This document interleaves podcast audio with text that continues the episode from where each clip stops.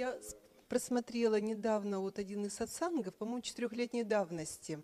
И там вот э, кто-то из женщин, по-моему, задал такой вопрос, что вот открытое сердце и безусловная любовь, она, вот как бы вы, вы ответили, что э, нельзя как бы открывать сердце, вот не должна быть безусловная любовь, если у тебя дух еще не окреп.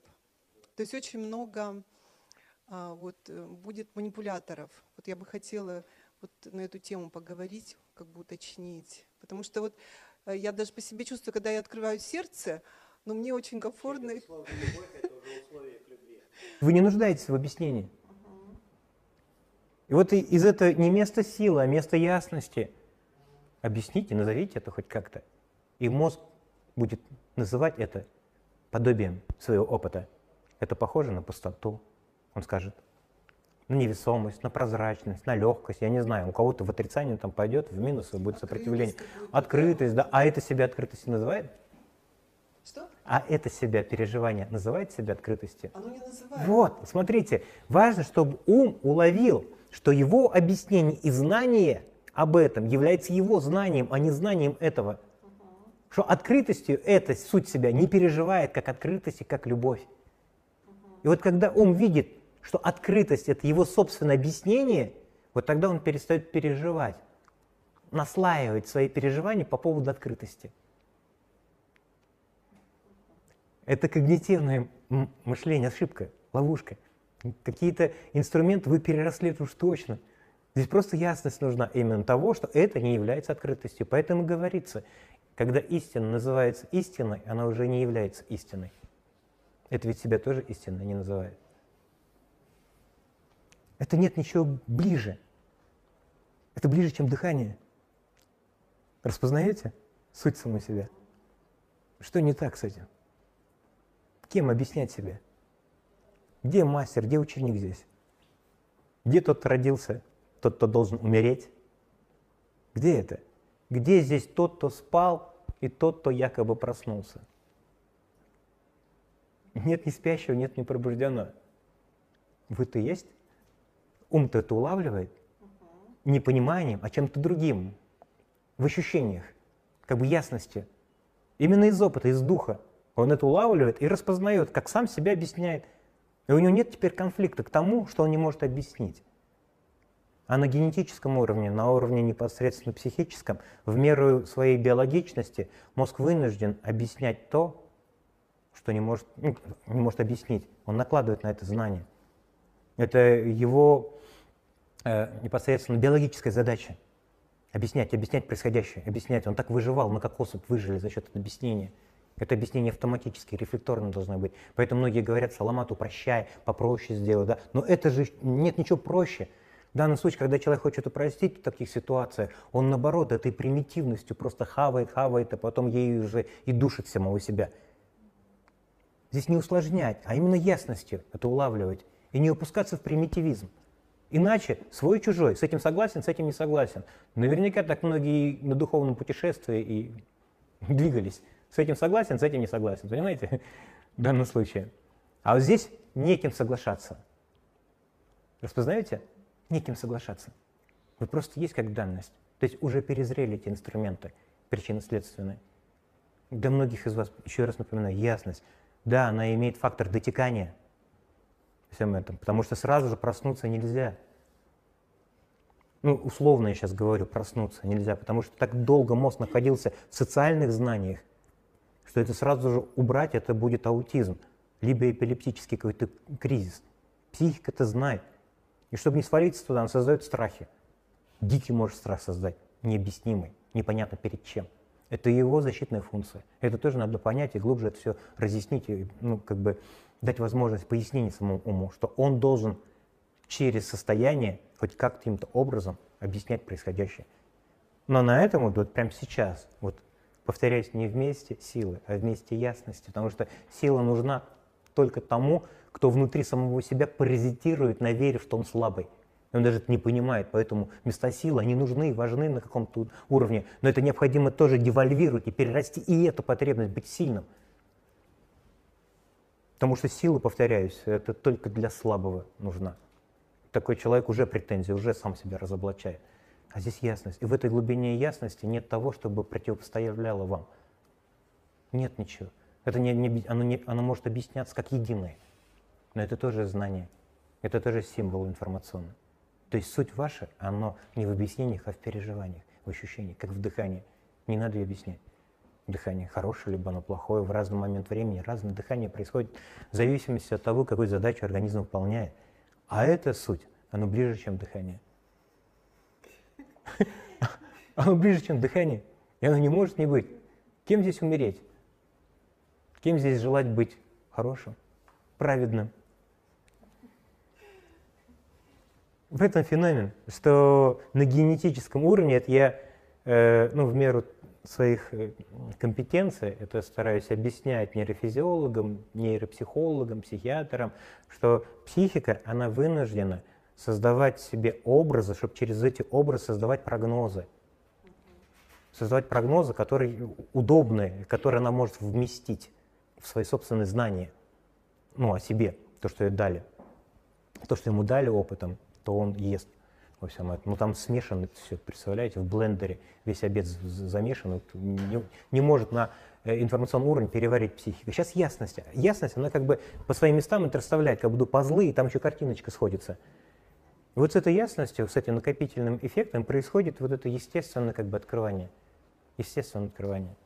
То есть у природы э, то же самое, я про это говорю, э, про водолазов, их же нельзя с большой глубины сразу поднять. Есть определенные метаболические формы ограничений, чтобы сразу же поднять. На информационном уровне вы тоже как под, с глубин поднимаетесь неведение, незнание о самом себе.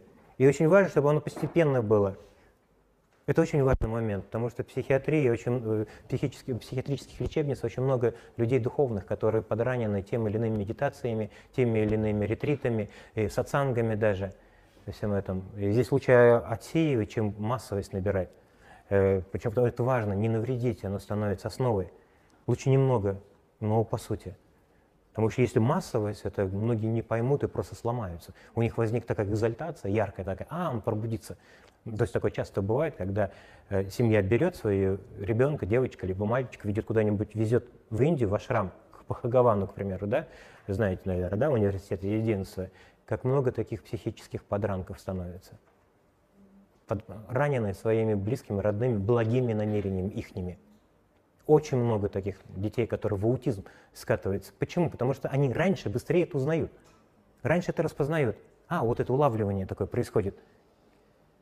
И мы через накопление, взрослые, через опыт это происходим. И у нас есть определенные метаболические э, формы поддержания на психическом уровне. А у них чайничек это быстро раскрывается, но также быстро захлопывается в определенную форму аутизма, либо какое-то биполярное шизофреническое расстройство. Потому что если бы он там в ашраме оставался, другое дело. Но эти же родители ведут его в социальный мир, в ту школу, где дедовщина похлеще, чем в армии. И они вообще а, а, ну, обездвижены, такие детки. И определенная накопительная форма этими благими намерениями, этой идеализация этой духовности создает то, что можно назвать, э, ну такая, знаете, э, социальной депривацией для ребенка.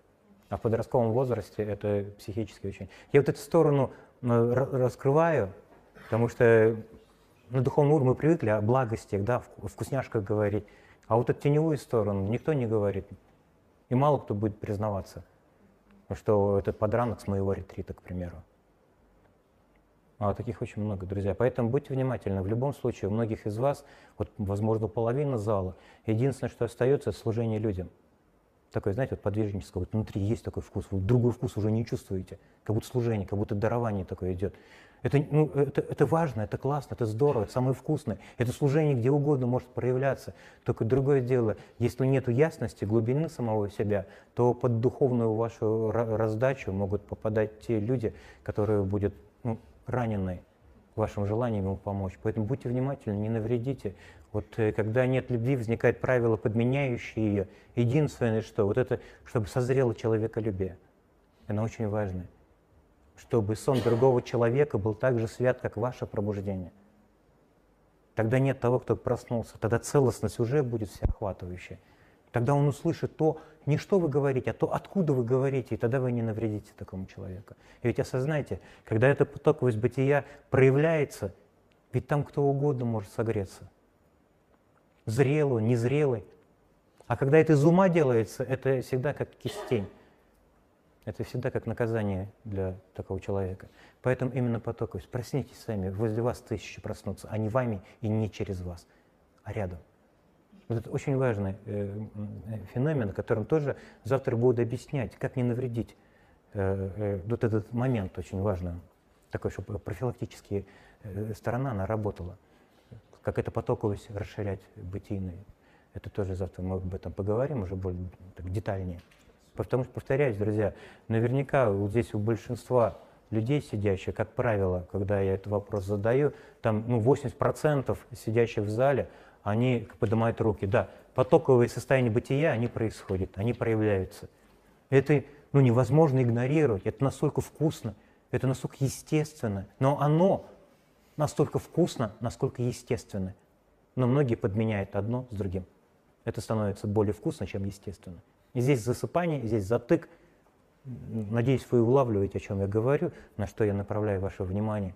Потому что духовность, она не должна быть самоцелью, именно естественность. Тогда вот это потоковое состояние сознания, оно на все, что угодно. На близких, на родных, на боль, на страдания. Страдания становятся милостью, как проводником в те дебри, в те непосредственно затыки, которые просто давным-давно подавили. И с этой ясностью оно само по себе будет раскрывать. Не усилием, не сопротивлением, а откровениями. Да. Микрофон, да, надо? Я специально подготовила, потому что когда я волнуюсь, у меня мысли разлетаются. Я записала вопрос. А, тоже моя работа связана со служением люд, людям. И я долго занимаюсь тоже, как сказать, так очень звучит глупо, ну, саморазвитие. И в какой-то момент, да, ну правда, и в какой-то момент вот, да, да, и в какой-то момент вот чувствую, да, ну пусть будет, слова, они такие все. Откуда скажу, оттуда скажу. А, развивается интерес без интереса, то есть все вообще становится неинтересным, uh-huh. абсолютно. А, но есть та игра а, в том теле, которая, э, то есть телу интересно много, еще я много что не прошла в этой жизни. Вот я вижу а, жизнь как игру. Еще у меня есть игра в семью, да, она у меня еще не раскрыта, то есть у меня не было еще семьи, ну, то есть первую я, ну, как бы семью родительскую я потеряла, а еще своей не создала. Вот, от этого порой появляется страдающий. Потом отплывают, то есть вот такая игра. Из-за из того, что он появляется, кажется, что я должна что-то делать, просто прям вот обязана, но не делаю. И страхов особо нет, просто все параллельно. То накрывает, то отпускает. Играть в жизни, выполнять цели еще частями себя хочется. Еще и в семью поиграть хочется, но, но иногда неохота прям вступать в это. И мужчины есть, и хорошие, а мне вроде как-то особо не мотивируется что в эту игру сейчас вступать надо, вдруг я в какой-то момент откажусь от всего, а у меня там ребенок, муж, а я такая, все, я не хочу в это играть. И мне будет не очень и близким. Вот такой конфликт. Поэтому вообще сейчас ни в какие игры не вступаю, не играю. Но мозг объясняет это как потерю времени и бездействие. А, это есть, и я это вижу. Объясняю это мозгом, да, что это есть. Но порождающее беспокойство не дают себе тут в этом режиме оставить себя. Хороший вот. вопрос. Извини, да, вот спасибо, это... что выдержали. Не-не, нормальный вопрос, он имеет место быть, особенно тогда, когда какие-то биологические факторы не решены. Поэтому вот, э, мозг, он биологичен, это надо понимать. Он не хитер, Понимаете, вот это, э, это, вот это тоже персонификация его с позиции э, ментала, образов социальных, это ошибка. Поэтому, если помните фильм «Сплит», да, там, когда у человека, вот в Питере я проводил недавно интенсив, и в понедельник поехал э, в... Меня пригласили проконсультировать э, человека с множественными личностями. Есть такие. Как правило, это в основном подростки. Оно у всех. Просто у этих людей вы за день переживаете до 30 тысяч состояний психоэмоциональных. И каждое состояние определенная ваша личность. Просто у этих амбидекстеров, у этих людей, у множества личностей, у них жестко эти личности разграничены на определенную функциональную систему, на определенное какое-то действие, на определенный какой-то алгоритм непосредственно социальной коммуникации. И это очень интересно их отслеживать, потому что у нас, э, понимаете, здесь надо тоже распознать. Вот это тоже э, такой важный момент. большинство проблем, которые мы пытаемся решить, они фантомные. Так ведь? И будет реальная проблема, серьезная проблема, тогда психика, у нее дифференциация сработает, как у джипа, да, он оттолкнется, него поймет, как в этом моменте прокрастинация, скажем так, лени, отсутствие смысла, вкус, как здесь сдвинуться. Но из-за того, что мы долгое время решали, решали фантомные проблемы, буксование на этом этапе очень сильное, мощное, потому что мозг с этим фантомом опять разбирается. Будет реальная кризисная проблема. Онкология, к примеру, я к этому никого, конечно, не подталкиваю, да, но просто здесь необходимо хотя бы на психическом уровне это уловить и понять, распознать. То есть это реально будет физиологическая проблема, к примеру, либо психическая, вот это улавливание у них быстрее происходит. И вот буквально за один сеанс практически с этим человеком, ну, вот уловилось это, как эти образы играют. И там вот эти расползания произошло, этих четких демаркационных линий одного персонажа в себе с другим. То есть я таким людям помогаю. Анорексикам, девчонкам помогаю, да, ребятам, которые переживают шизофрению. Потому что в 94-95 году я это прошел, пережил. После, почему у меня иммунитет, это все на ваш вопрос практически отвечаю, потому что мне необходимо сейчас донести, что биологические функции, они очень важны. Как женщине необходимо состояться, потому что это будет влиять. Но на инкубационном уровне у женщины, которая проснулась, но это не осознала, может возникать фригидность, к примеру. Ну, ощущение того, что как будто мне никто и не нужен. Здесь может возникать ощущение отсутствия вкуса к своему близкому, к ребенку, Мало того, может возникнуть состояние богоставленности у религиозного человека, когда происходит пробуждение. Именно это состояние, вот эта функциональная закрепленность через социальные образы, она, когда исчезает, мозг неверно это интерпретирует и объясняет. Поэтому в данном случае э, может возникать состояние пассивности, инертности во всем этом. Потому что если через социальный символ, то можно было как продвинуться что-то сделать, да, а потом как бы вот э, хомут как бы тащить во всем этом. И в данном случае здесь э, живого путешествия не произойдет. И в 91 году, когда перемедитировал, я об этом говорил, очень сильно медитат, на 12 часов ушел, и там крыша поехала. Сперва здорово, классно, что энергия, мозг сбросил всю эту купольность, он взял это сбросил, а он должен объяснять, потому что много факторов социальных, мозг решает все равно. Я же это решал, мне все предлагали эту игру. А он взял, сбросил. Три дня, естественно, как будто под редболом, потом все, в психоз, в невроз, и ушел в различные, э, скажем так, шизотипические проявления. Но впервые это выразил сон, сонными параличами. То есть люди, которые сонными параличами, я тоже их могу э, помогать, потому что опыт Саламат с этим столкнулся, и опыт шизофрении.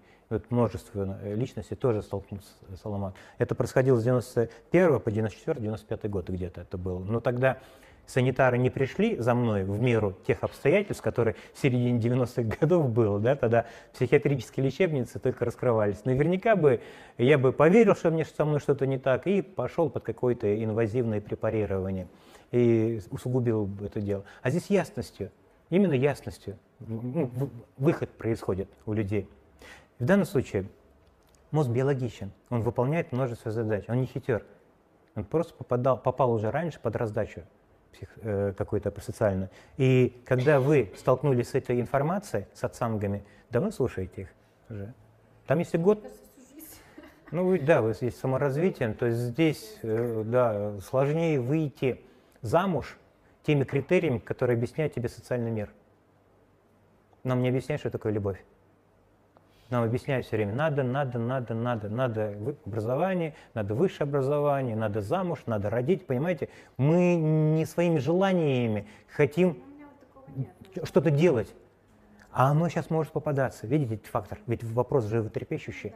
И он выскакивает. Та обусловленность социальная, которую тебе объяснили, какой ты будешь, если ты будешь в семье, с ребенком, все это девальвирует живое чувствование человека. И здесь очень важно, есть трехкомпонентная теория любви, я о ней говорю, если интересно, завтра тоже могу о ней рассказать. Почему человек может меняться? Это по себе знаю. Это бывший бабник говорит, конкретный причем, который мог он конкурсы красоты создавать, да, у кого фирм много было. Но человек меняется с этим узнаванием. С этим узнаванием. вот эти биологические компоненты, они когда транслируются через социальный опыт, он зверем становится – и вот в фильме «Сплит» там тоже говорит, мы, зверь говорит, мы не ошибка. Вот биология, там нет ошибки. проблема не в эго, проблема в эгоцентризме. Сделайте эго большим с размером Вселенной, с Землей, Там все поместится. Вы за каждым человеком будете ухаживать как за самим собой. Но мы персонифицируем эго как нечто против. Самим же эго. Эгоцентризм. Понимаете? Проблема не в эго, а в эгоцентризме, который противопоставляет, что эго это плохо. как когнитивный замес. И в данном случае, если говорить о трехкомпонентной теории любви, там три компонента. Это э, биологическая близость, физиологическая.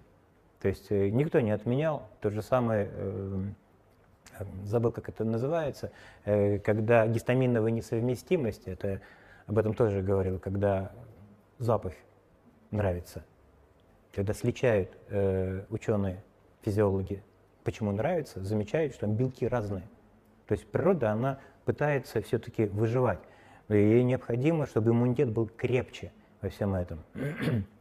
И поэтому именно вот эта разница в белках – она очень важна. То есть биологическая составляющая, она очень важна и нужна. Там своя мудрость есть.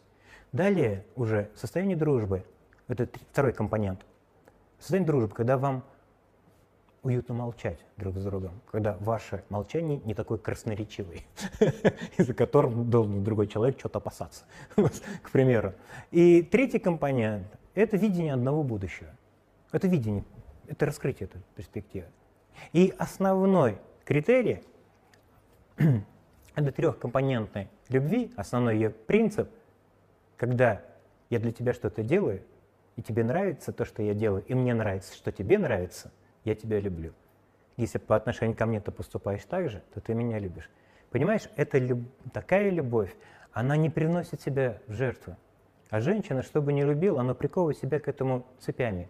И поэтому в фольклоре везде красавица и чудовище, знаете, анорексия. Анорексики только девочки – Среди мальчиков нет. Один случай на миллион был, как бы, и то это патология на уровне геномента была. Так вот, в данном случае перед вами этот вопрос, перед женщинами, он очень остро стоит, но его нельзя игнорировать. Это очень важно. Другое дело, распознавать, как эти социальные маски возникают, что я должна любить кого-то, должна. Какая-то любовь, если должна. Что это? Должна семью иметь. Откуда это? Ваше желание? Или какая-то социальная залипуха? Вот эти социальные залипухи, они ослепляют человека, и поэтому сутью мы не видим человека. И поэтому мы как бы сравниваем, какой я буду рядом с ним через год, через два, да, а он не может просто это сделать, у него просто нет этого опыта, чтобы дать это. То есть любой другой человек в таких ситуациях становится как функция для того, чтобы удовлетворить свои потребности в виде социального знака. Сейчас эти значения, в твоем случае, они расходятся, они расплываются. Но тонко может фоном стоять ощущение того социального образа семьи, который тебе нарисовали. Ты не можешь это видеть, но подсознательно мозг к этому рвется. Он к этому рвется, ты где-то распознаешь это, тоже на подсознательном, сбрасываешь это. И поэтому вот то есть желание, то нет желания. Всем этом. Станьте живыми, чтобы глубиной собой распознавать другого человека, но не как другого, кто напротив самого себя, а тот, кто тебя завершает в этом просветленном слиянии. Тогда все войдет, тогда глубина отклика будет, тогда ну, семья, она всегда была надсоциальной. А ее вот встроили в социальные меры, поэтому в данном случае еще демографическая проблема существует. Я об этом говорил, что материнский капитал, он не закроет эту брешь, не, не закроет. Опять подранков рожаем во всем этом. А, допустим, у староверов много детей. Ну, заметили, наверное, да? Э, э, я не говорю сейчас о религиозных компонентах, я говорю о целостности, о том, что вот суть самого себя, когда они не, они жертвуют, не приносят на алтарь жертвы другому, тогда этот танец, он уникальный, тогда любой ребенок, он как важный, нужный, понимаете, ну, со вкусом будет все приходить, и коммуникация другая. Но это уже сложно назвать семьей, потому что это что-то большее. Но социальный мир нам объясняет, что семья это, это, это, это, внутри определенных каких-то этических, моральных компонентов. Понимаете? И поэтому институт брака, институт э, семьи, он вообще у всех с кризисом с большим идет. Даже со странами с очень э, высоким экономическим развитием. То есть, там Норвегию возьми, там Австралию возьми, там, допустим, там можно тыкать, я уже не говорю про постсоветское пространство, столько же разводов, 80% разводов через год. Представляете, то же самое, что и здесь. Почему? Инфляция смысла. Идеологический коллапс происходит. Мы не знаем, кто мы во всем этом. И все это рушится, и все это девальвируется. те же самые непосредственно сенсации становятся дороже самих фактов, к примеру. И вот вкус самого себя мы тоже потеряли, пропали. И если есть вот это состояние во всем этом, ну как бы колбасня такая, просто надо понимать, что в твоем случае еще это связано дополнительно тем, что тебе сложнее имитировать себя как личность. Сложнее имитировать. Через личность ты могла бы выйти замуж. Выйти, понимаешь? Использовать. Легко. Полным-полно, там очередь стоит. Другое дело, ты своего ищешь, но только потому, что ты еще не нашла себя. Когда этот вкус произойдет, ты интуитивно начинаешь. Это не обязательно какой-то рыцарь на белом коне, понимаешь? Это где-то там может быть что-то, что просто не замечать. Но именно тот человек тебя до самой смерти на руках будет носить. Это, это тонкое интуитивное ощущение себя бытийного, самодостаточности себя приводит к этому интуитивному видению того, а что значит мой, а что значит я. Поэтому этот вопрос, он как решается, но необходимо как бы не игнорировать именно вот эту состоятельность, и женскую в том числе. То есть вот эта биология, биология, она важна и нужна. Очень духовные принципы, к сожалению, физиологические компоненты ну, выбрасывали а, а, в, это, в определенную аскезу. А у, у всего есть своя мудрость. Поэтому ищите сердцевину, середину, оно, э, равновесие. Тогда из этого равновесия оно и... В данном случае вот сама ясность, о которой вы говорите, вот сейчас видите, что-то, какие-то вещи, компоненты, возможно, прояснились. Вот этот определенный фактор ясности, оно дает это спонтанное выражение. Потому что вопрос «а как?» — это вопрос аргументация в виде алгоритмов. То есть живой не может быть застывшим. Вы сами почувствуете, что вам в ресторане надо покушать слюньками. И получается в этом отношении мы по советам игнорировали свои слюнки. Сейчас этих слюнек больше будет там вкусно, здесь вкусно, здесь интересно. То есть никакие механизмы компенсации уже, в принципе, не оперируют э, воспроизводством реальности. Вы как в миру, но не из мира всего. Вы со вкусом двигаетесь, везде и во всем. Вы со вкусом не вступаете в отношения, ведь это соотносить себя, то, что я знаю о себе, с другим, то, что он соотносит себе. И мы не ищем баланс, мы ну, в этом отношении пытаемся как бы утрясти все эти вещи, которые потом будут всплывать там, через год, через два. Это трехкомпонентная теория, ну, трехкомпонентная, шесть гормонов любви, они уже так не будут работать, как раньше, три года, к примеру. Сейчас они один, два месяца, три месяца и все потому что информация, потоки очень сильные, мощные, и на гормональном уровне уже, скажем так, не продолжит себя, не успевает рожать.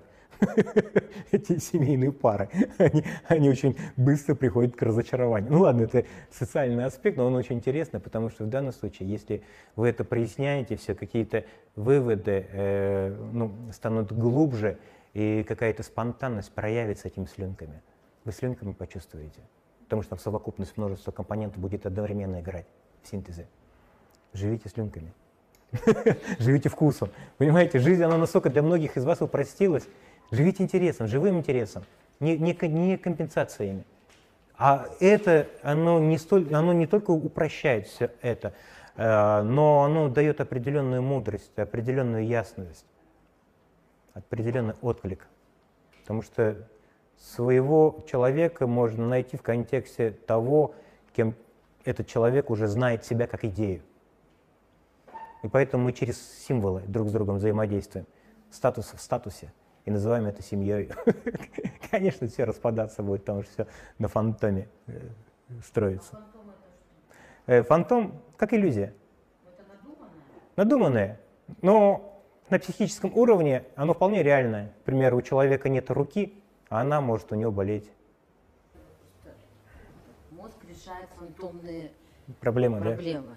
Они надуманные сиюминутные или это идет опытом, багаж? Опытом. То есть этот вот весь лежит багаж, да, да. то есть что с ними делать? Их не надо трогать или на них надо просто смотреть? Ну, в данном случае, я об этом уже говорил в начале нашего сатсанга, с этим ничего не сделаешь уже, и, возможно, как раз для вас-то это и есть благость. Вот представьте, здесь многие из вас хотят помочь близким, родным, а вы дайте себе эту установку, не помогать никому. Возможно, вы в этом свободу почувствуете дополнительно. Может, ничто и не нуждается в помощи. В данном случае то же самое. Может, не нуждается ничто, чтобы ваш опыт убрать. В данном случае познайте себя. Познавший себя познает бессмертие. Узнайте самого себя. Все остальное, оно станет на свои места. Помните, кто-то сказал, когда любовь будет на первом месте, все остальное будет на своих местах. Так же и здесь. Когда происходит эта суть самого себя, вот это узнавание, все это происходит, ну, скажем так, стабилизируется в норм, баланс, само себя уравновешивает. То есть нет ничего, никакой проблемы. И любая боль, она с какой-то откровением, с какой-то мудростью приходит. Поэтому ничто с этим не надо делать. Нас просто приучили что-то с этим делать. Ну, то есть проблема решается сама, а мозг вот этот всю фантомность эту переваривает и пережевывает постоянно, или как? Ну, можно так сказать. Как э, на Востоке ведь говорят, хочешь мутную воду сделать чистой, не трогай ее. Так и здесь, по сути своей. Потому что и хорошее состояние, оно пришло и ушло. Плохое состояние, оно тоже пришло и ушло. Мы либо оттуда от плохого состояния хотим убежать, а в хорошем хотим закрепиться. И нет равновесия, нет баланса.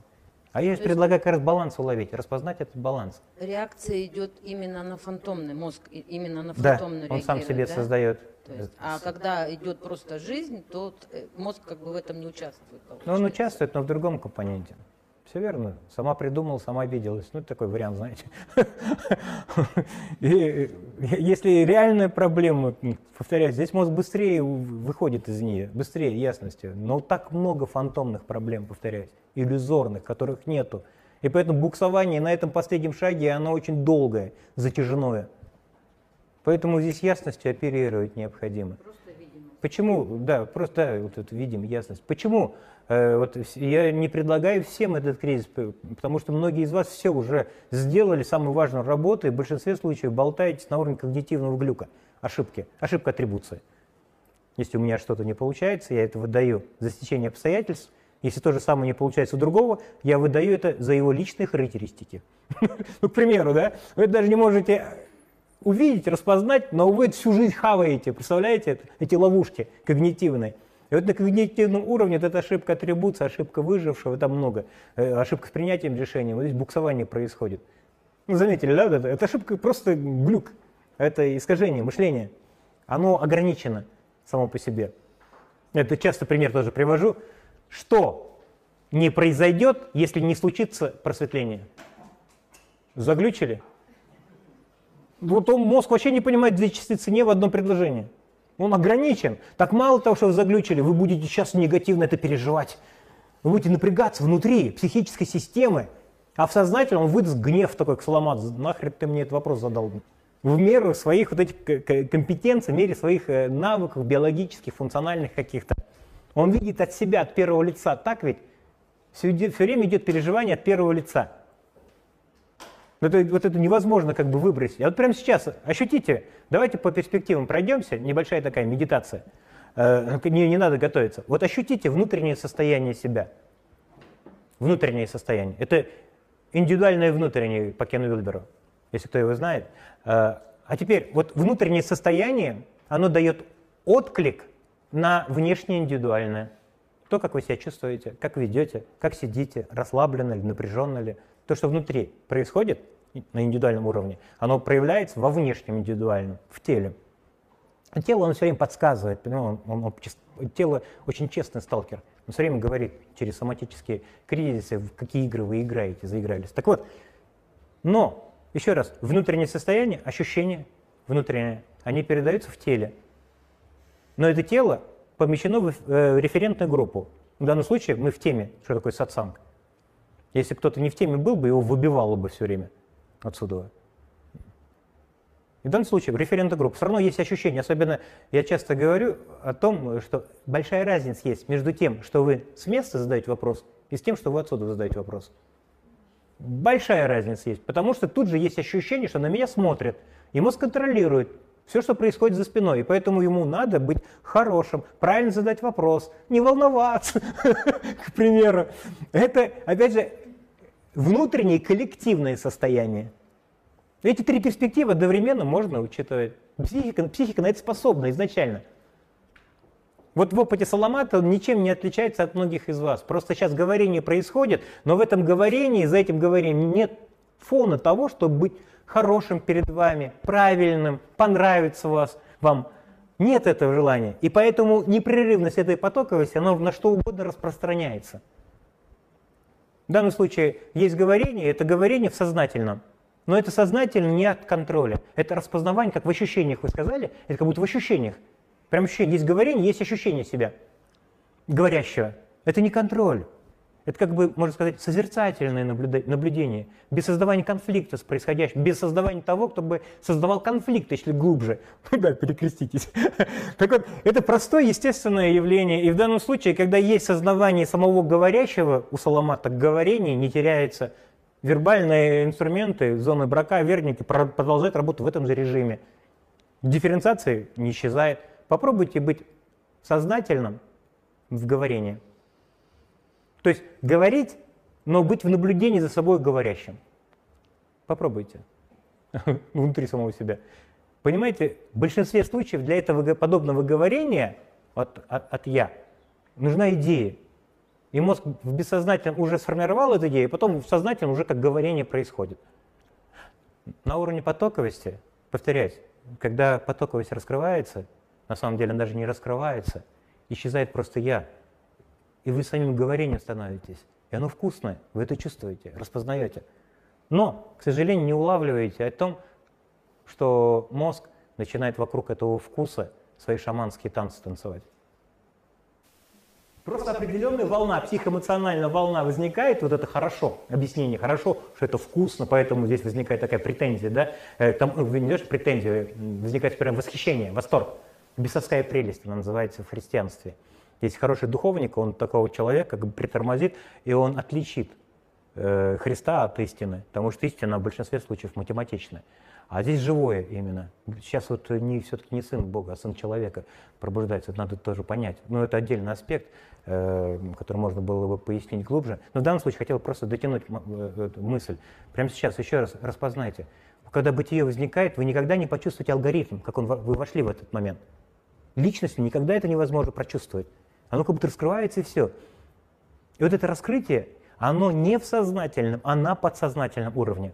Потому что в сознательном все инструменты вами уже отработаны. Поверьте. Уже на подсознательном. Поэтому здесь ясность, она как раз дает возможность именно распознать, как в этой потоковости возникает личность, которая начинает говорить, как у меня классно это получилось. Как классно я сказал. Как здорово. Как в этом остаться, как в этом сохраниться, и все, возникает ну, такое уплотнение этого образа, этой идеи. И потом откат, но откат фантомный. Потому что ум начинает объяснять, как он откатился. Он никогда не объяснит то, от чего откатился, но то, как он откатился, он это будет рассказывать себе днями, ночами, годами. А от чего он откатился, он не будет рассказать, не, не сможет рассказать, потому что он не может объяснить себе то, что он интуитивно это понимает. Но в большинстве случаев, когда он откатывается, инстинктивно. А интуитивно – ясность. У вас больше смеха, у него самого больше смеха возникает. Отличайте инстинкт от интуиции. Э, в данном случае именно ясность, она приводит к интуиции. Интуиция – это ну, ну, целостное такое расхлопывание всех этих вещей, этих явлений. И тогда-то вот этот вопрос уже как бы он не стоит даже. То есть нет личности, которая бы задавала бы эти вопросы. Все начинает оперироваться ясностью. И тогда возникает этот персонаж, который, вау, обезьянка такая выскочила в этом потоке, и говорит, ух ты, как здорово, я сказал. Но она начинает видеть саму себя, распознавать саму себя, и сама же начинает девальвировать себя, декодировать. Она, она все как символ начинает распо, э, э, растекаться, скажем так, исчезать. Почему? Сейчас объясню. Потому что даже на биологическом уровне сама психика понимает, что это духовное зазнайство – так же энергетически затратно, как и страдания. Это завтра я все буду объяснять. Если, если это интересно во всем этом, тогда мы завтра по существу поговорим. Потому что этот последний шаг, он не в личности, а именно возможность распознать, как личность возникает без конфликта к ней, а в распознавании того, как формируется этот алгоритм сна, как возникает импульс. Вот что зрелым искателю необходимо кто хочет на мастера припасть, на медитацию, это важно и нужно, друзья. Но если сейчас вот это интуитивно вы это воспринимаете, то, о чем я говорю, то именно ясность. Потому что основные работы психологические, духовные вы сделали. Духовность как акушер принял роды. Но вы не можете на руках акушера всю жизнь находиться. И поэтому вы приходите как естественности. И эта естественность, это как дыхание. Оно не может быть правильно, неправильно. Но вам объяснили, что вы неправильно дышите. И, естественно, вы будете задыхаться. Вы это осознайте. В социальном мире всегда так. Он слишком усложнен этими знаками, слишком усложнен этими терминами. А ими можно играть. как в куколке вы играли в детстве, когда ре- репрезентативный образ из отношений в семье переносили в песочницу играли, так же сейчас этими образами, этими личностями можно играть.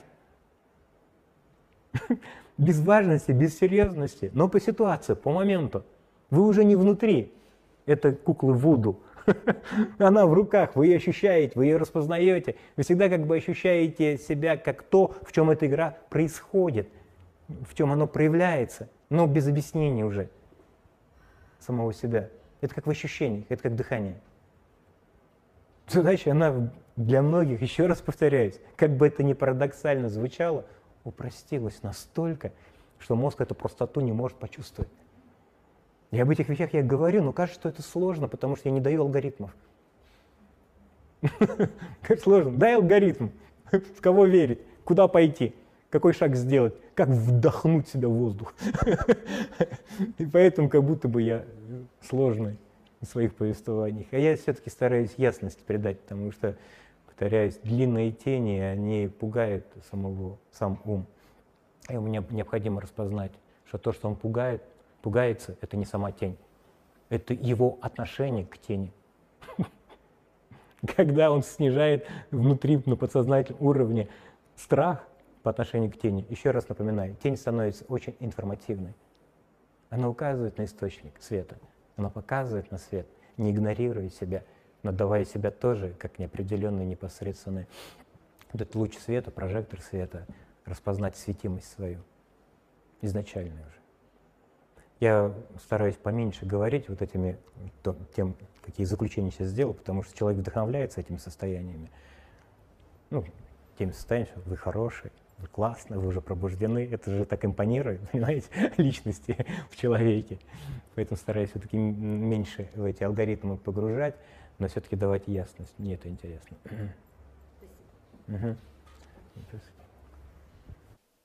Здравствуйте.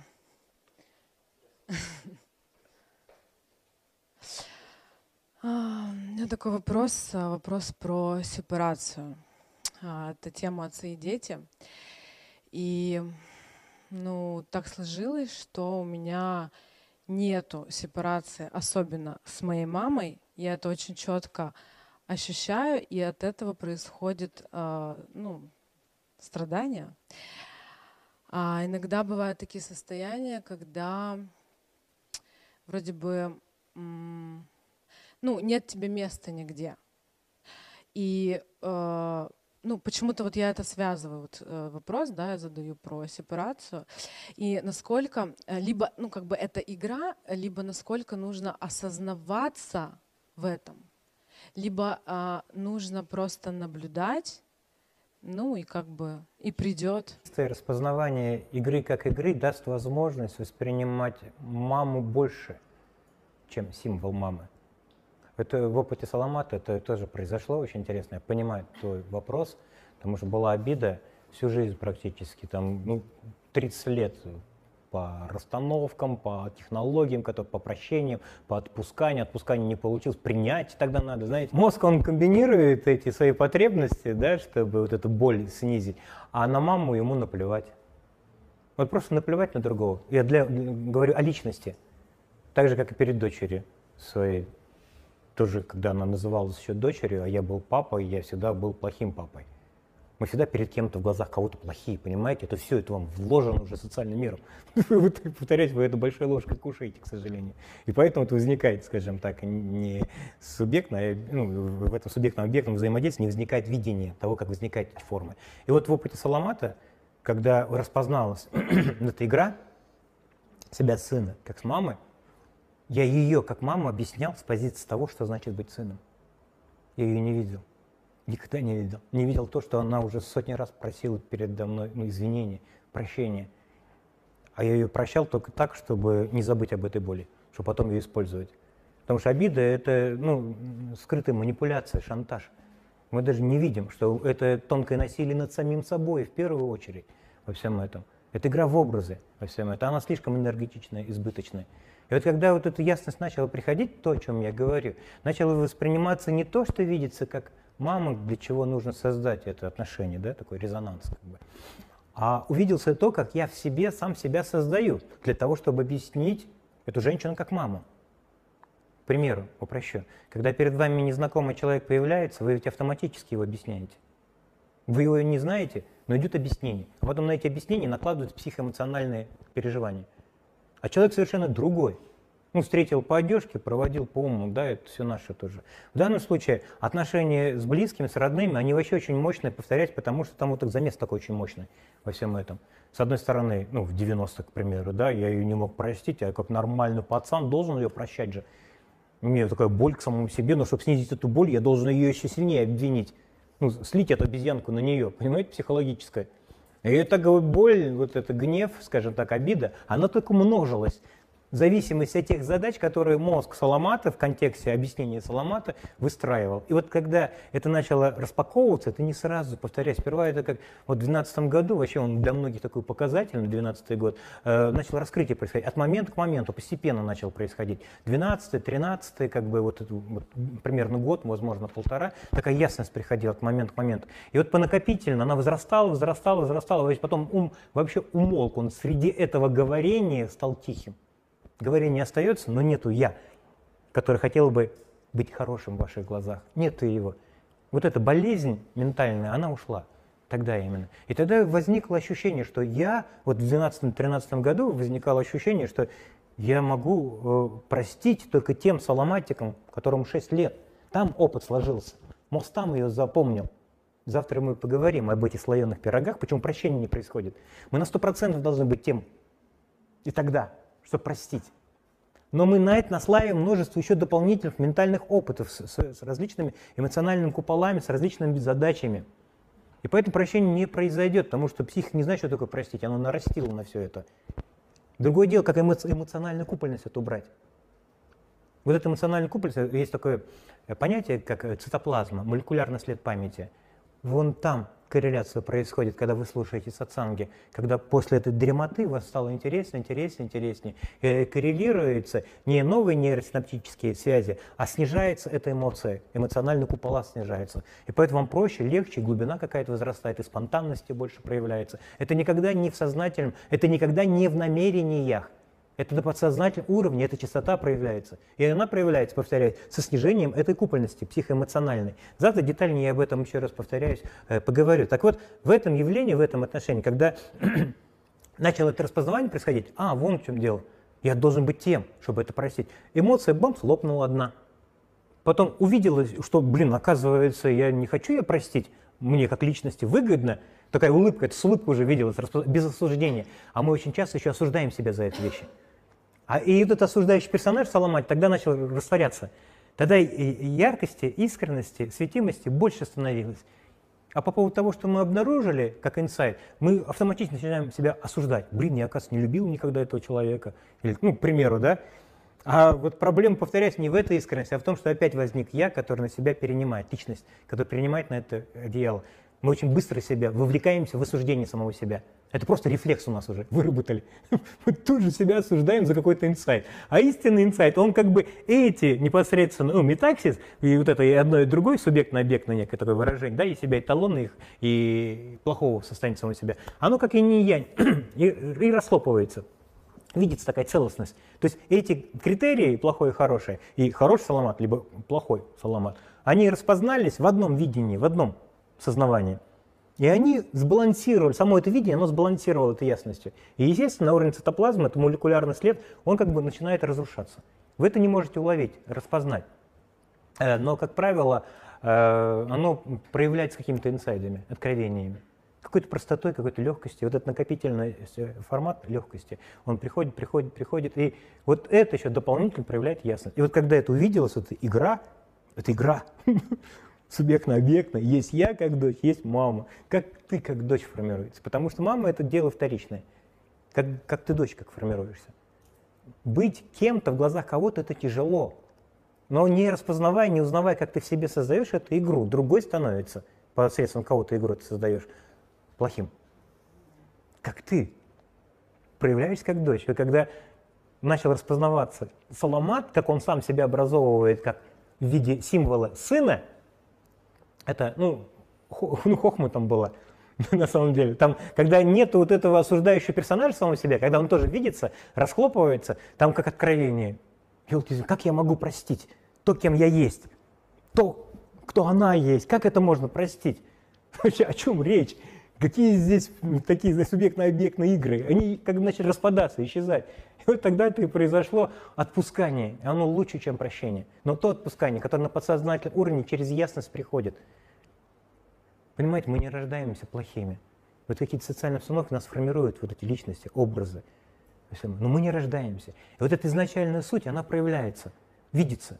Когда ты уже себя не объясняешь себе, как личность, как образ. Другой человек, как форма, как личность, тоже растворяется. Не надо объяснять ее как мама. Во всем этом, конечно же, сложно ее не объяснять как мама, пока ты объясняешь себя как дочь. Уловил, да, вот этот момент очень важный. В данном случае она как мама исчезла, потому что я как, как сын исчез. Вот эта субъектно-объектная игра исчезла. Вот тогда игра, она растворилась, она исчезла, она отошла. И такое, знаете, как принятие было без принимающего, без претензии. Это, ну, это больше, чем любовь. Понимаете, это нечто такая глубина возникает, вот игры. Это живого бытийного путешествия друг с другом. Неважно, какими закорючками, я не знаю, там, какими уколами мы друг друга оперировали, но все становится целостным, и все уравновешивает, балансирует само себя. И ты начинаешь, ну, скажем так, всем собою распознавать ее живое путешествие, ее боль, ее страдания. Ты начинаешь глубоко видеть, как она сама в себе это играет, когда ты распознал, как ты сам в себе это играешь. Когда это распознается, а не остается места для того в себе, кто бы прощал ее. Нет этого игры внутри самого себя. Потому что он слишком, ну, понимаете, чрезмерно любит самого себя, это духовное я. А здесь вот это раскрытие начало происходить. И тогда вот это, ну, идеологии другие пошли, когда начали взаимодействовать друг с другом. Я об этом говорил уже. Я тоже повторюсь, когда начал говорить с ней о той боли того соломатика, который был там тогда. Но мое говорение это было, было как констатация факта а не приговор, не вызов. Уловили, да, это просто дети так разговаривают. И в этом отношении, когда я начал разговаривать им, просто констатирую факт, но не призывая ее к ответственности через личность в себе, ее психика, будучи далеко от духовности, от психологических инструментов, она это распознала, что не требует от нее какой-то мзды, какое-то прощения. Она пришла, села и начала говорить о своей боли. Как покаяние пошло. И мы так начали разговаривать друг с другом, не понимая откуда, да, она начала говорить о своей боли, которую я не видел и не хотел признавать, потому что она мешала мне, как обиженному, проявляться. Когда это начало распознаваться, видеться в неком целостном виде, вот и произошло то, что можно назвать по-настоящему любовью. И здесь вот э, возникло то, что мы через минут 15-20 примерно, да, так посмотрели друг на друга, вообще не поняли, о чем, что происходит вообще. Что это такое происходит, какое-то откровение было – ну, ну, такое, ну, не покаяние, а откровение. И в этом отношении мы просто молча поняли, обняли друг друга и заплакали, и заулыбались. Потом сестренка прибежала, он молча тоже поняла, обняла нас. Вот, вот так вот прощение происходит, где нет прощающего, где нет торжества над злом. Понимаете, о чем я говорю сейчас? Ничто не торжествует здесь вообще. В истинной любви нет подвига, об этом еще старец Засев, братья Карамазовы, говорил устами Достоевского. Здесь необходимо вот это уловить, что очень много игры в самом себя на уровне духовности, на уровне желания уравновесить эти позиции социальных каких-то компонентов. Это и так устарело уже. Это настолько архаично все эти вещи. Распознавайте в самом себе, как возникает у вас образ сына, дочери, отца. Это вообще я об этом говорил. Вот психологи мне выстраивали отношения между мной и дочерью. Это же это очень интересный показатель того, что психология, она всего лишь пикселем работает, а не всем фактором. Да, выстраивать. Потому что я как клиент прихожу к психологу и говорю, у меня проблема, я плохой папа. Что мне сделать? Мне тяжело от этого. И психолог уже понимает, что я должен быть хорошим папой, потому что я уже претензию к себе сказал. Алгоритм выстроил. И он начинает выстраивать, ну, непосредственно гельштальт по поводу того, что значит хороший папа, к примеру, по всем этом. А мозг Саламата играл совершенно в другой песочнице. Он хорошим папой хотел быть не в глазах дочери, а в глазах своего друга Кайрата, который за своими детьми ухаживал лучше, чем я. Я как мужик с ним конкурировал в контексте того, что значит быть хорошим папой. Вы представляете, какую подсознательную игру мозг ведет?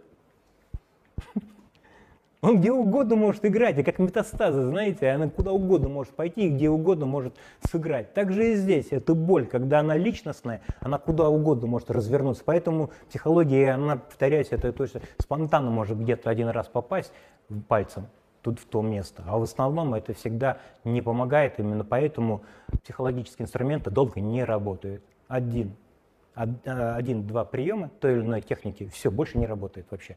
Сейчас вообще один раз только будет. Если семейным расстановкой можно было забавляться там 50 лет назад где-то, там в течение года, двух лет, сейчас две-три расстановки, все, не работает. Хоть ты социальную панораму расставляй, хоть ты замами работай.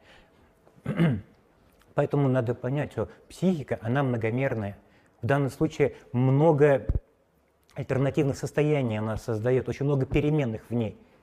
И просто пытаясь на уровне субъектном, объектном уравновесить эти состояния, вы промахнетесь, вы проможете.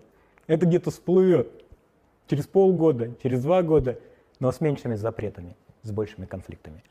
Поэтому ясность, именно глубина ясности. Сейчас происходит вот то, что вы, наверное, замечаете, когда вы из потока говорите, вы помогаете человеку по-настоящему. Он начинает видеть, что у него ситуация как будто складывается в жизни. То есть сейчас идет эра новой психологии. Это надо понять и осознать. И именно своим опытом, живым опытом, его интеграцией вы можете создавать свои техники. Завтра в заключении интенсива я буду говорить о ресурсной динамике бытия и как интегрировать ваш опыт, чтобы это потоковости раскрывались. И мало того, какой-то инструмент вы могли бы упаковать. Потому что мы в нашей ментальности мы можем это чувствовать, мы можем хорошо переживать, но упаковывать у хрен получится у нас тяжело. В европейской ментальности они это лучше упаковывают, но хуже переживают. Ну, об этом я говорил, это отдельная тема, завтра я вкратце а, а, освещу. И вот как действительно свой опыт хоть каким-то образом для начала интегрировать, чтобы такой пинок был, тот пинок, который вы жаждете, да, последний пинок, да, будто тот придет там, пнет, это свой опыт, это интеграция своего опыта, индивидуального опыта. И завтра я об этом буду рассказывать и показывать, и говорить, потому что в рамках э, сатсанга, возможно, того, о чем говорит, кому-то не нужно вообще. Э, но завтра на, в рамках интенсива я об этом буду говорить. То есть вот эта ясность, э, я, может отошел от темы, но, в принципе, все об этом практически. Как возникает я, объясняющий себе. Вот это необходимо самому распознавать, как он начинает в себе себя играть. Для самого же себя а потом под эту игру начинать другого встраивать уже. И для него это тяжело вообще. Ему это очень тяжело. Ему и так затратно в себя в себе играть. Но он пытается этот мир уже втиснуть в свои собственные рамки. А это для него вообще энергозатратно. И вот здесь человек как бы сам себя э, растлевает там годами практически. Здравствуйте. Скажите, вот когда э, бывает в жизни человека, когда начинается череда каких-то несчастий, э, да, череда каких-то несчастий, э, скажем, со здоровьем, смерть близких, и ты понимаешь, что тебя несет, несет, и ты ничего, э, ты не можешь ничего контролировать, и начинается как бы ощущение богооставленности, что абсолютно твой Бог тебя не любит. Вот. И э, является ли это чувство, когда вот э, твой Бог тебя не любит, вот это вот ощущение каким-то первым шагом, к освобождению от духовности, потому что ты понимаешь, что ты создал, вот какого Бога ты создал своими страхами, своими телом боли, он не работает, да?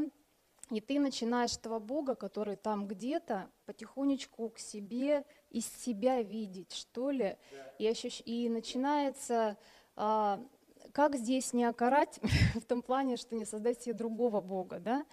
А вот как бы вот, э, который на какое-то время тебя спасет, что ли, вот в этом плане. Сам страх перед этим. Страх огромный. Уже создает Бога. есть... Как он возникает, этот страх? Потому что страх в данном случае – это не претензия, это то, что приносит ясность. uh То есть сама психика уже понимает, что она может создать того Бога, который не будет больше того, что она сама себе сможет создать. Это не больше, это, понимаешь, потребителя.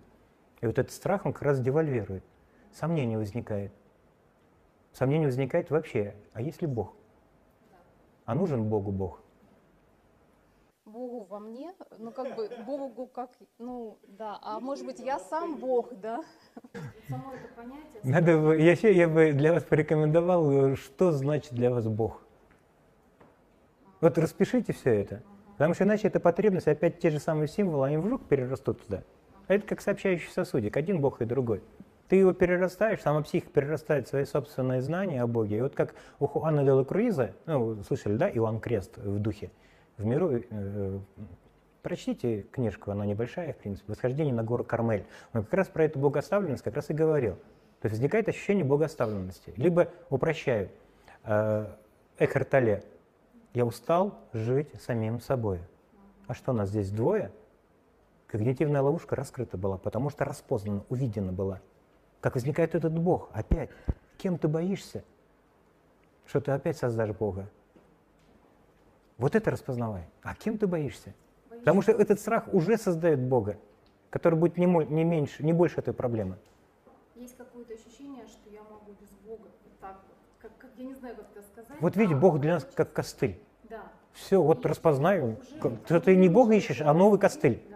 новый костыль. Вот поменяй слово Бог на костыль. Поменяй слово Бог на костыль. Богу не нужна вера, религия. Какие значения туда вложила? Что за этим символом кроется? Какие семантические задачи там решает, опять же, в мозг ваш слове Бог? Потому что его заели в суе, он все время как заплатка на наших дырявых штанах, понимаете? Все время сами на себе его кроем вместе с кожей. Вот видите, облегчение страдания. А попробуйте к страданиям относиться как к милости Бога. Ведь он ничего не посылает в наказание. Может, как раз это разделенность от самого себя в этом страдании. Поймите, есть милость у страдания, у боли.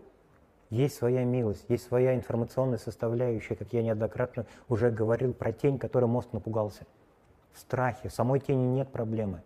Проблема в том, что ум создает страх перед тем, что не может познать, не может распознать.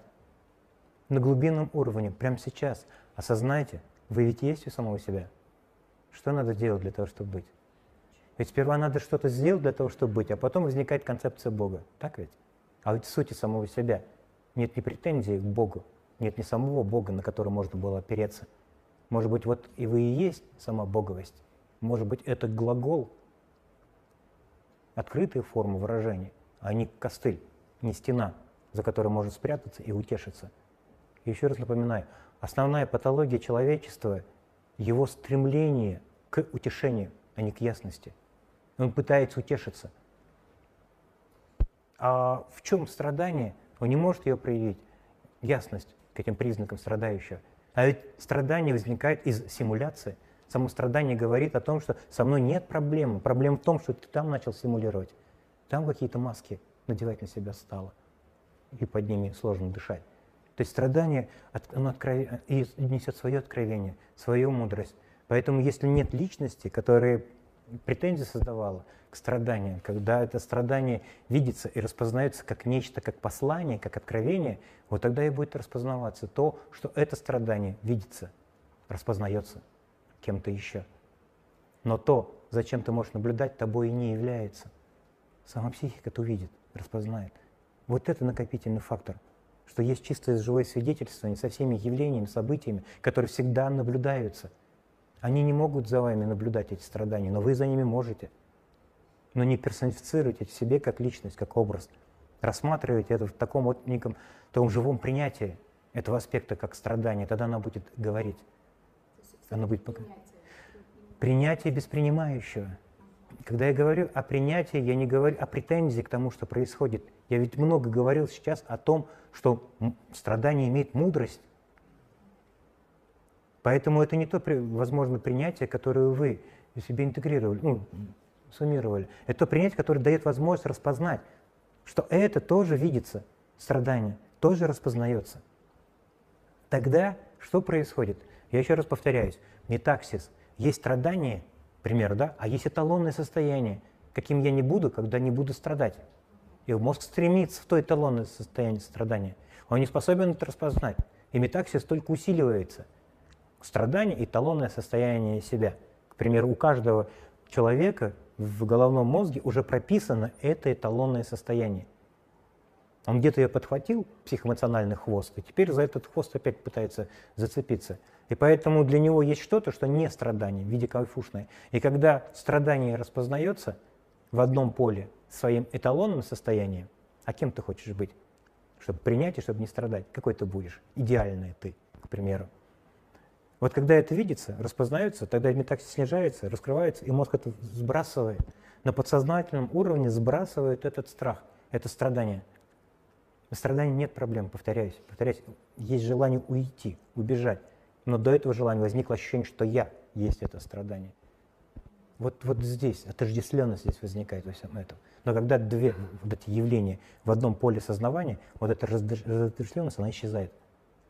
Но оно, повторяюсь, не в сознательном, не в намерении, а на подсознательном уровне в распознавании дуальности этого страдания, этих компонентов, как мозг играет сам себя.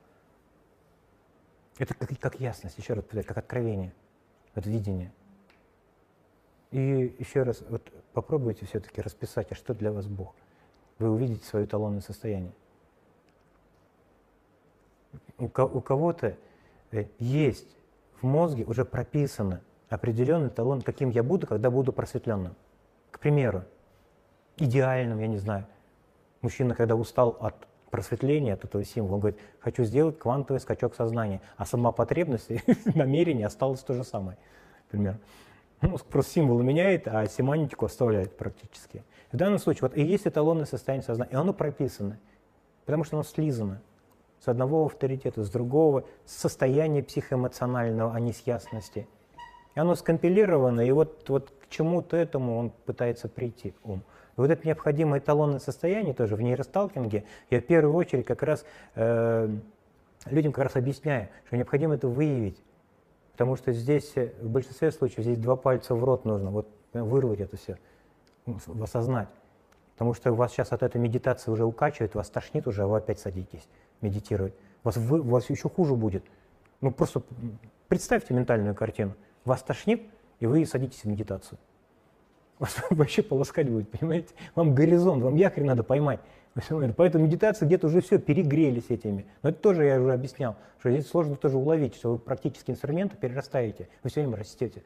Вы не можете быть застывшим, особенно когда слушаете сатсанги. Неважно даже какого мастера. Просто само мышление, оно меняется. И в этом явлении, в этом отношении, когда вы выявите в сознательном эталонное состояние, вам останется все, что посмеяться над всем этим. Потому что тогда сразу же видится ну, вот это как нересурсность самого себя, подсознательное стремление к тому, э, что в воображении существует. И тогда игнорирование самого себя, оно исчезает. Потому что вы есть прямо сейчас, до опыта, до переживания. Что к вам добавить? Какое эталонное состояние? Нету даже намерения, нету того, кто бы создавал намерение в вас, чтобы к эталонному состоянию прийти – и вот прямо сейчас из этой ясности распознайте страдание как нечто очень информативного характера, свойства. И распознайте, о чем он говорит. Вот эта ясность, она сразу даст возможность уловить вот эти два компонента. Отсюда, не из претензий. Это принятие другого свойства. Это распознавание того в себе, в чем возникает эта игра. То есть тоже глубина ясности. Об этом я говорил и этим резюмирую. Э, друзья, для многих зрелых искателей здесь по-настоящему необходимо распознать, уловить, каким импульсом возникает эта игра в себя, без претензий к этой игре, потому что проблема не в самой игре, а в претензии к ней. Как возникает эта ну, претензия, потому что с происходящим никогда не было проблем – все время есть говорение по поводу происходящего, а потом определенные выводы по поводу происходящего и переживание уже и психоэмоциональной реальности по поводу якобы происходящего.